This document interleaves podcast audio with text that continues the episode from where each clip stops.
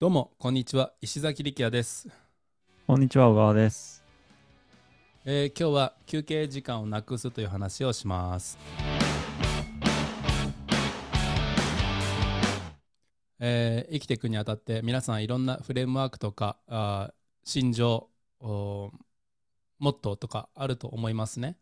えーまあ、僕の場合はこの休憩をじ休憩時間をなくすっていう一つの信念に支えられて、こう生きてる感じがあります。で、うーん。哲学的なものでもないから覚えるのもすごい楽ですよね。うん。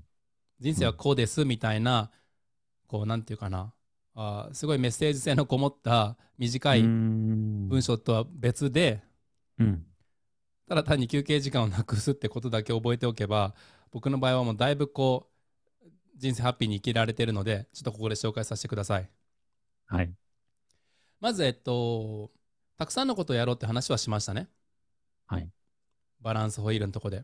で、はいたくさんのことやろうと思ったら、えーつなぎの時間、えー何か一つのイベントから次のイベント対象に移る時のこのつなぎの時間とか、スイッチの時間を短くしなきゃいけないってとこにぶち当たります。うーん。要は筋トレしたら必ず皆さんご褒美すぐ自分に与えるんですよね。うん。でそのご褒美もチョコレートとかじゃないです。トレーニーやからチョコレート食わないんですけども、えーうんジムのソファーで5分休んだりとか、うんもう5分休むことなんてできないですから、そこで携帯触って SNS 開いた瞬瞬間に15分になりますから、うーん。でそこで誰か。があのコミュニケーション取り始めたら1時間になりますから、うーん。で実は1時間終わった後に、あ、無駄にしたな、次から頑張ろうと思っても、実はそういうのって癖でしかなくて、もうそういうのの積み重ねが1日の中で起こってて、1週間の中で起こってて、1ヶ月にしてみると相当な数になってて、1年単位にしてみるなるほと、だいぶ時間無駄にしてたな、人生で全く多くのことができませんでしたっていう結論になるんですよね。なるほど、なるほど。で僕はこのスイッチの時間を短くしよう、短くしようってことをすごい考えてるんですよ。うーん。ある人は筋トレ。のクオリティを上げようと思ってるかもしれないです。で僕の場合は、筋トレはまあ、あんまり考えずに、フォームとかもあんま難しいこと考えずに、やんなきゃいけないことを淡々とやる。まうあ、ん。シンプルに生きるために、た例えばあの1レップ、ね、粘るとか、2レップ粘るとか、うんその程度のことしか考えないです。もうあうの、ん。 PFF のバランス、プロテイン、ファイバー、ファットフファァッイトバー。はい。そう、こういうバランスを考えて食事するとか、そんなむずいことはできないんで、うん筋トレ中。はただ単にシンプルに重いものを上げる、ギリギリまで上げる。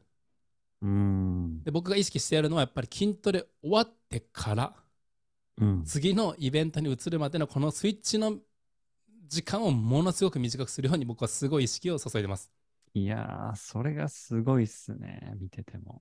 34.5キロ出てました時速チャリ今日まああのそんチャリな出専用ます道路なんでそんな出るんですよ追い風でもないのにあーぼやっぱこのスイッチの時間をこう短くするで小川さんよく言いますよね僕にねバッファーの時間取りませんよねって、半分ちょっと僕に皮肉めって言ったりもしますよねもうそれずっそとれ言はわれて僕る。がうんそれは僕がやっぱちょっと遅れたりするんですよね。申し訳ないです。いいいいいい。んギリギリまでやってるんで。うんうんうんうんうん。えーで、ちょっと象徴的な話させてください。えーはい休憩が大事だって思ってる人います。いますよね、たくさん。うん。疲れたことやったら休憩せんなみたいな。休憩しんかったらうつ病になるよみたいな。そういう人はちょいちょいいろんなこう自分に負荷かけるとすぐ休憩挟むようになります。うーん。で必要ない休憩も取るようになります。例えば、うんインターバルの時間僕は2分にしてるんですよね、えー筋トレの間。はいはいはいそれはちょっと、1分半から2分です。ちょい短めなんですよね、平均より。うん。大体皆さんこうテキストで5分してますから。で僕は1分半から2分でやってるんですよね。うん。だから石崎力也の近況に書きたくても書けないんですよ、1分半とかやったら。手しびれてるから。うん。前も小川さんに言ったけど、手しびれた状態でやるから、けけけけけけとか、 一つの単語がパパパパってこう、あの早打ちするのわかります こうやって手震えてるからわ。かりますよ。あはいこれもう打てんわと思って、フリックも無理やと思って、もう最近はそういうのしないんですけど、えーサウナで、こう、一先の近況とか更新するんですけど、 えーまあ、1分半インターバルやります。で、ここで休憩必要やと思っている人は、自分がテキストしてても、いや、疲れたことやってるしって言って、あの正当化するんですよね。 iPhone iPhone いじってることを、ベンチでう。ん。うん。わかりますいや、わかります。すごいわかります。で一日の終わりに今日あんだけ休憩したから睡眠時間短くてもいいわっつって夜まで粘るんですよ10時過ぎてうんほん本当は10時に寝なきゃいけない iPhone がタイマーで教えてくれますよねベッド、うんベッドモードみたいになるじゃないですか睡眠モード、うんうんうんそれでも30分粘るんですよでもその30分は30分で終わることないんですよなんでかっていうと、うん10時30分になったらキッチン片付いてないこと気づくからですうん。うそしたらあー食器食洗機回してからにしようとかって言って10時45分ーん。うんうんうんうんってなっていくでも大丈夫なんですよね、その人のマインドの中ではなんでかっていうと明日もたくさん休憩取るから睡眠時間は短くていいって自分に言い聞かせるんですよねうん。なるほど。